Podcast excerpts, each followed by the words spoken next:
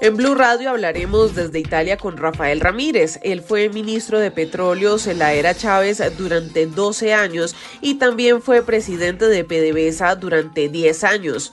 Ahora está en el ojo de la opinión pública tras una serie de acusaciones que salen desde la Fiscalía venezolana y también que ha formulado el actual ministro de Petróleo Tarek El Aizami. Señalan a Ramírez de haberse robado 4.850 millones de dólares a través de una línea de crédito fraudulenta con la que la estatal PDVSA habría hecho 28 pagos a dos fondos en el exterior sin haber recibido nunca préstamo alguno. Y es en esta entrevista que le preguntaremos cuál es su posición frente a estos señalamientos en momentos en los que él ha manifestado querer ser un candidato presidencial para bajar a Nicolás Maduro del poder.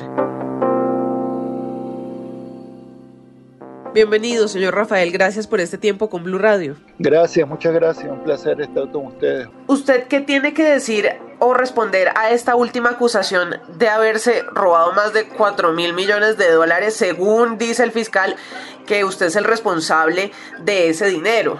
Bueno, tengo varias cosas que decir. Lo primero es que eso es absolutamente falso. Ellos están diciendo una mentira gigantesca. Lo segundo es que quienes me acusan, bueno, sabemos quiénes son, son los representantes más emblemáticos del maorismo. Tarek eh, El Aizami es una persona que está muy cuestionada, está, tiene orden de captura por la justicia internacional por crímenes, este, entre ellos el narcotráfico, está sancionado en los Estados Unidos y en Europa, así como el fiscal Tarek El Aizami está mencionado en los informes de la CPI por ser responsable de crímenes eh, de lesa humanidad. Eh, yo sabía que esto venía, yo lo había advertido ese mismo día, que había otra olla en mi contra, allá le decimos olla como a un falso positivo, ¿no? Este gobierno se ha convertido en un experto en falso positivo. Y ese ataque que sinceramente un ataque histérico de parte de Tarek eh, El Aizami, un hombre desencajado que ha fracasado en todas las tareas que se le han puesto. Bueno, es respuesta a mi anuncio que justamente hice en el diario El Espectador de Colombia de mi intención de candidatearme a la presidencia de la República de nuestro país. ¿Qué es lo que pasa? Que el gobierno incluso tiene más terror al chavismo de Chávez que a la propia oposición no hay chavista que pueda levantar la voz en el país sin que el gobierno se lo lleve preso o sin que lo persiga o sin que le dicte todo tipo de medidas judiciales. Eh, entonces, lo primero es esto, esto es una operación política, por mi intención que es muy firme de lanzarme como candidato de representación del chavismo a la presidencia de la República. Nosotros tenemos que ponerle punto final a este desastre en que han convertido el país. Eso es por un lado.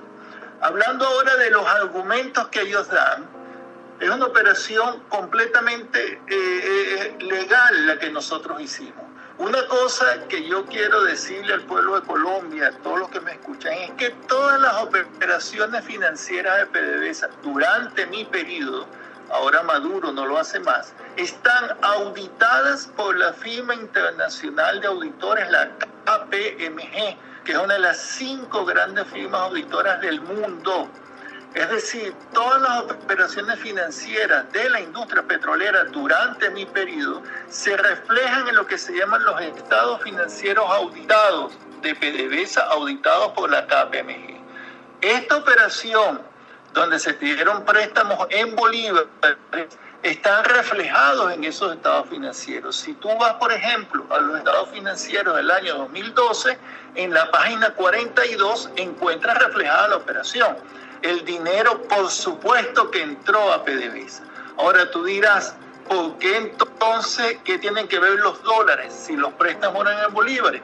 Porque la empresa consiguió una manera de que si pagábamos en dólares, es decir, si pagábamos nuestra deuda en dólares, nos hacían un descuento del 50% en la deuda y eso resultaba en una ganancia para la empresa. Nuevamente, esos resultados y esa ganancia están reflejados por la KPMG, que es una empresa auditora internacional, no es una empresa auditora de nadie amigo nuestro, es una empresa auditora internacional. Y Además, las operaciones fueron consultadas, tuvimos el visto bueno, positivo, del bufete abogado Hogan Lowells que es un bufete internacional. O sea, que lo que está diciendo el fiscal y lo que está diciendo el ministro es mentira. Que si 4 mil daban 5 mil, van a llegar pronto a 10 mil. Eso es pura mentira y es fácilmente demostrable si alguien tiene la voluntad de entrar a esos estados financieros y ver que todas esas operaciones están reflejadas ahí y fueron hechas exactamente ajustadas a la ley. Lo que evidencia es que esta gente está desesperada y que hacen en Venezuela lo mismo que le pretendieron hacer a Lula en, Brasil, es decir, utilizar la justicia para perseguir a la disidencia política, en este caso para perseguirme a mí, porque yo soy un contendor que le hace frente a Maduro y que lo derrotaría en la calle si tuviera la oportunidad de volver a mi país o de ir a las elecciones como hizo Petro en Colombia. Fíjate Colombia, que es un país que ha estado, bueno, lamentablemente sujeto a tanta violencia política, sin embargo, a pesar de todo lo que dicen de Colombia, permitió que Petro se lanzara el candidato y bueno, y hay otra situación. Es lo que nosotros pedimos en Venezuela, pero esta gente no permite nada. Entonces, es, de eso es lo que se trata. Esas, claro, esos números alarman, ¿no? Es como cuando acusan a alguien de pedófilo. Bueno, ya no te quites eso de encima. Te robaste 4 mil, 5 mil, 10 mil. Ellos pueden decir lo que sea. La gente está cansada del mismo argumento ese de la corrupción. Es un argumento que ya está gastado. Ellos ya tienen nueve años gobernando en el país y nunca han podido demostrar nada. Lo único que han demostrado es que son unos incapaces.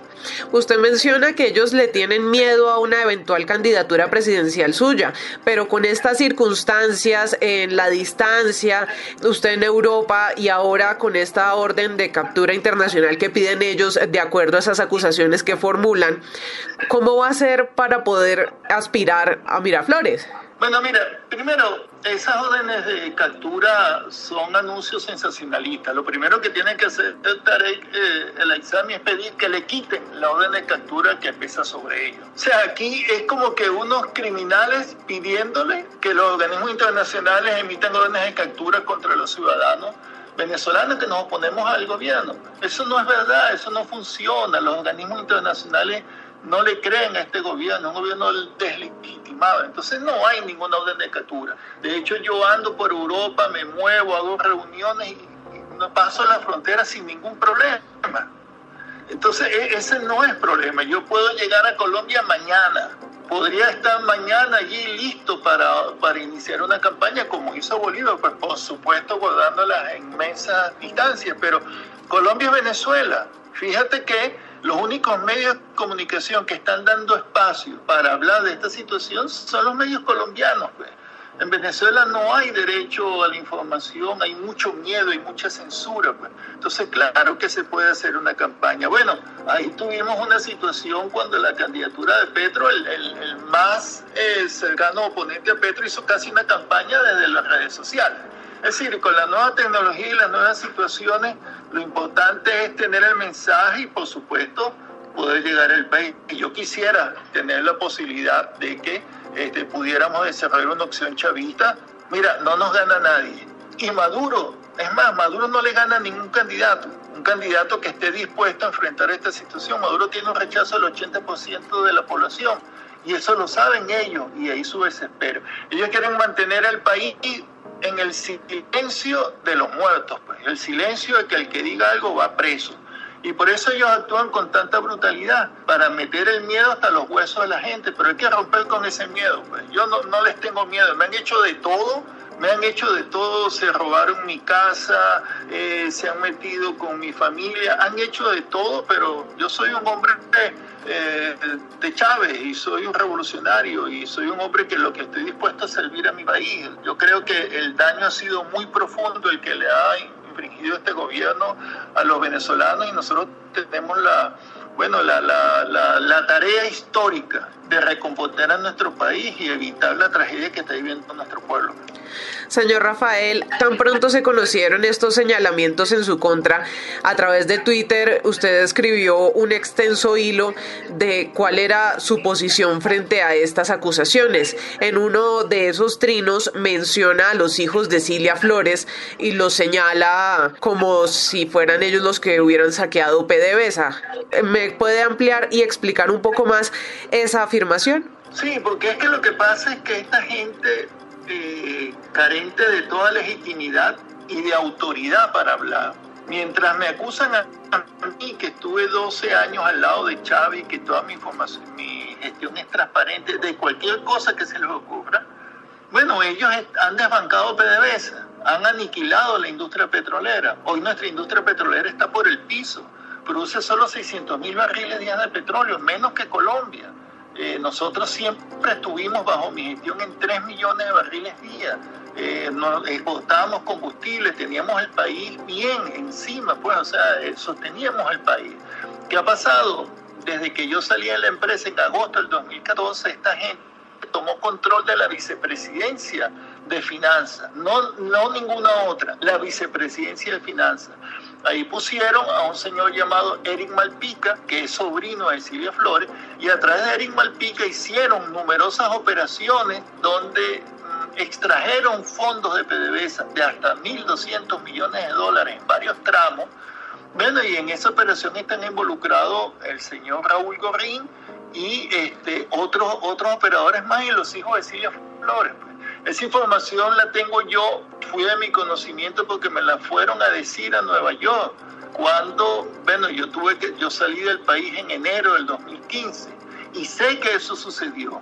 Ahora, eso está siendo investigado en los Estados Unidos y es cuestión de tiempo que eso se devele completamente porque la gente que participó ahí y colaboró en esta trama de corrupción han colaborado con las autoridades norteamericanas, están diciendo todo lo que saben, tienen documentos, incluso un señor, un, alemán, que era quien le manejaba los dineros, eh, de nacionalidad alemana, que era quien le manejaba los dineros a esta gente, bueno, está colaborando con las autoridades norteamericanas y fungió de, un operador encubierto de del FBI, del DOJ.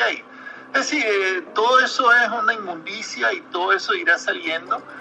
Eh, en su momento, pues yo no soy policía, yo no soy investigador privado ni nada de eso, pero sé cómo han sucedido las cosas y bueno, y los organismos especializados están actuando al respecto. Pues. Entonces, eh, han pasado ya nueve años y bueno, el pueblo venezolano ya ha abierto los ojos de que esta gente ha sido una mentira tras mentira y toda su, toda su eh, tesis y toda su, ¿cómo se dice? Sus eh, líneas de ataque en mi contra reflejan sencillamente lo que ellos hacen con el país, pues han acabado con todo. A mí, a mí yo no tengo, con, en contra mía no existe ninguna, ninguna acusación internacional, no existe ningún juicio, no existe nada.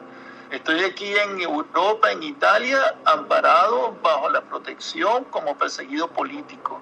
Y eso no es fácil. Eso es después de determinar que todo eso que dicen de mí es mentira, pues han judicializado la política. Es así. Así son las dictaduras, ¿no? Te acusan de cualquier cosa y si me agarran me entierran de por vida ya o me matan. Como hoy ahí está. Yo escuché en tu programa lo que dijo el señor esto Tarek Aleizami jactándose que se ha llevado preso más de 100 gerentes, dos ministros. Uno de esos ministros lo dejaron morir en la cárcel, lo mataron. Nelson Martínez, una persona con graves afecciones de salud, lo dejaron morir en la cárcel. Y ha sucedido así con otros, otros trabajadores de PDVSA, presos, secuestrados por una revancha de Maduro en contra de Chávez, pues del chavismo. Y para no hablar de los militares, los militares como Miguel Rodríguez están sepultados ahí en vida. Entonces, ¿de qué estamos hablando? No, le vamos a dar espacio o credibilidad a unos delincuentes, un gobierno que es criminal, pues, ¿no? Y que está actuando y ha oprimido a nuestro pueblo. Y no lo digo yo, lo dicen los organismos internacionales de los derechos humanos. Pues. Todo, es, todo ha sido muy lamentable y es terrible y ellos siguen con la misma campaña, la misma campaña tratando de aniquilar a la dirigencia chavista, que somos, somos bastante y somos mayoría, y si todos nos ponemos de acuerdo y vamos a la calle, le damos el traste con este gobierno. Dentro de las cosas que se han dicho durante las últimas horas, mencionan a Leopoldo Betancur López, familiar de Leopoldo López, con quien supuestamente se alió para dicho robo que ellos señalan. ¿Usted conoce a Leopoldo Betancur López? ¿Tuvo alguna relación de algún tipo? No, no lo conozco, no lo conozco, ni conozco a los hermanos Roberto, ni tengo relación con ellos, o sea, no sé quiénes son. Bueno, porque aquí hay otra vez una cosa, ¿no? Una cosa es que nosotros hagamos una operación financiera y todo el mundo en Venezuela, todo, si tú has ido a Venezuela o sabes bien de nuestra historia, como seguro lo sabes, entenderás que PDVSA es la única empresa internacional que tiene el país y todo el sector privado ha hecho negocios durante toda la vida con PDVSA. Lo que hagan esos privados después, eso es asunto de ellos. Yo respondo por lo que hicimos al frente de la Junta Directiva de PDVSA y los resultados para la industria. Por eso te digo, eso de que un daño a la industria, de un robo, eso es mentira. Eso sí te lo digo, eso es mentira. Ahora, después, ¿quién son los Robertos? ¿A qué se dedican? ¿Quién es el señor López? ¿A qué se dedica? Eso no sé, no lo conozco, no, no, no, ni lo he visto nunca. El fiscal dijo en la entrevista con Blue Radio que usted se había aprovechado de la situación de salud del presidente Hugo Chávez pues para cometer todos estos delitos. ¿Usted qué tiene que responder al respecto? Bueno, bueno que ellos son unos miserables porque están tratando de manipular el sentimiento chavista. La sorpresita que les tengo aquí es que yo tengo todas esas operaciones autorizadas por el presidente Chávez. ¿Qué pasó? Que a finales ya del 2011-2012, bueno, la política cambiaria del país mm, era insostenible. Es decir, el dólar, la tasa de cambio era muy barata. El mayor negocio del país se consistía en obtener dólares. Entonces, ¿qué pasaba? PDVSA vendía petróleo, recibía dólares y estaba obligado a venderlo al Banco Central a una tasa de 4. Pero todos nuestros costos y gastos y, todos los gastos del gobierno, todo era en bolívares. No teníamos suficiente bolívares.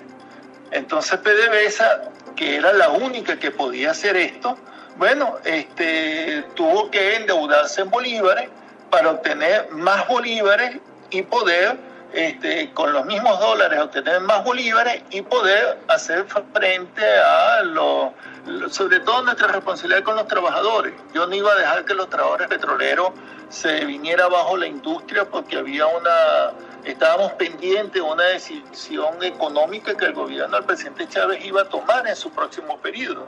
Y, y que después a Maduro, yo como vicepresidente de Economía, se lo, se lo dije en el año 2014 que tenía que levantar una política cambiaria que estaba quebrando las empresas del país y que solo beneficiaba a los que hicieron grandes fortunas con los cambios, los cambios de moneda, y bueno, sencillamente dijo que no, no solamente dijo que no, sino que me destituyeron de PDVSA y de la vicepresidencia económica y de todo.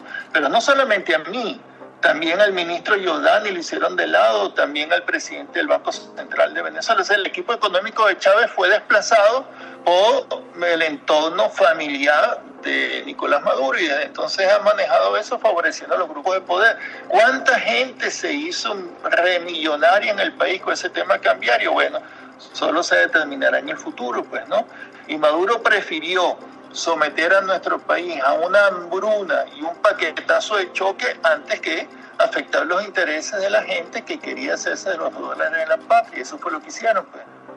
Otra cosa, el fiscal anuncia que tienen un paquete de pruebas que mañana van a presentar, están generando toda una expectativa frente a eso, que según ellos argumentarían sus señalamientos en su contra.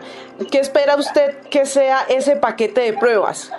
De ellos yo espero cualquier cosa. Es decir, ahí eh, eso se lo inventan. Eh, una persona que está inventando, ahora saca un papel aquí, saca un papel allá. ¿Qué es lo que pasa? Que ellos saben que el impacto de lo que ellos esperaban no ha sido tal. Es decir, que, que eso ya la gente está cansada de esas mentiras y ellas están tratando de evadir realmente una situación compleja que tienen en la industria petrolera, donde los obreros están muriéndose porque no tienen apoyo del gobierno, la industria está por el piso. Entonces quieren distraer, como siempre, con mi persona. Siempre tiene que haber un chivo expiatorio. Mira, ya no tienen a Duque, ya no van a tener a Bolsonaro, ya no tienen el imperialismo norteamericano, si necesitan inventarse siempre enemigos, bueno, para mantener a su gente, eh, a los que lo siguen, ¿no? Mantenerlo al país en expectación, tú sabes, es un tema de manipulación política. Ellos pueden decir lo que sea, ellos pueden buscar el papel que sea, pueden inventarse la prueba que sea, pero como estos hechos sucedieron hace 10 años, lo, lo que vale es lo que fue escrito hace 10 años, no lo que ahora se reescrita, porque la historia la escriben los vencedores y ellos en este momento tienen el poder. Ellos ahorita pueden estar haciendo las 10.000 pruebas que ellos quieran. Lo importante son las pruebas que existen del momento en que supuestamente sucedieron los hechos. Y esas están públicas.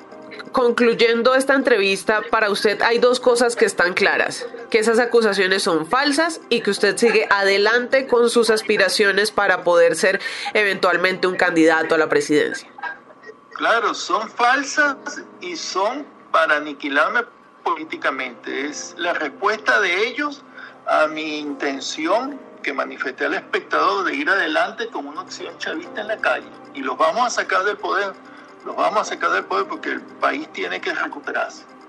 Muchísimas gracias, señor Rafael, por atender esta entrevista con Blue Radio. Muy agradecido a ustedes. Soy Joana Galvis y recuerde que puede consultar estas y otras entrevistas en bluradio.com.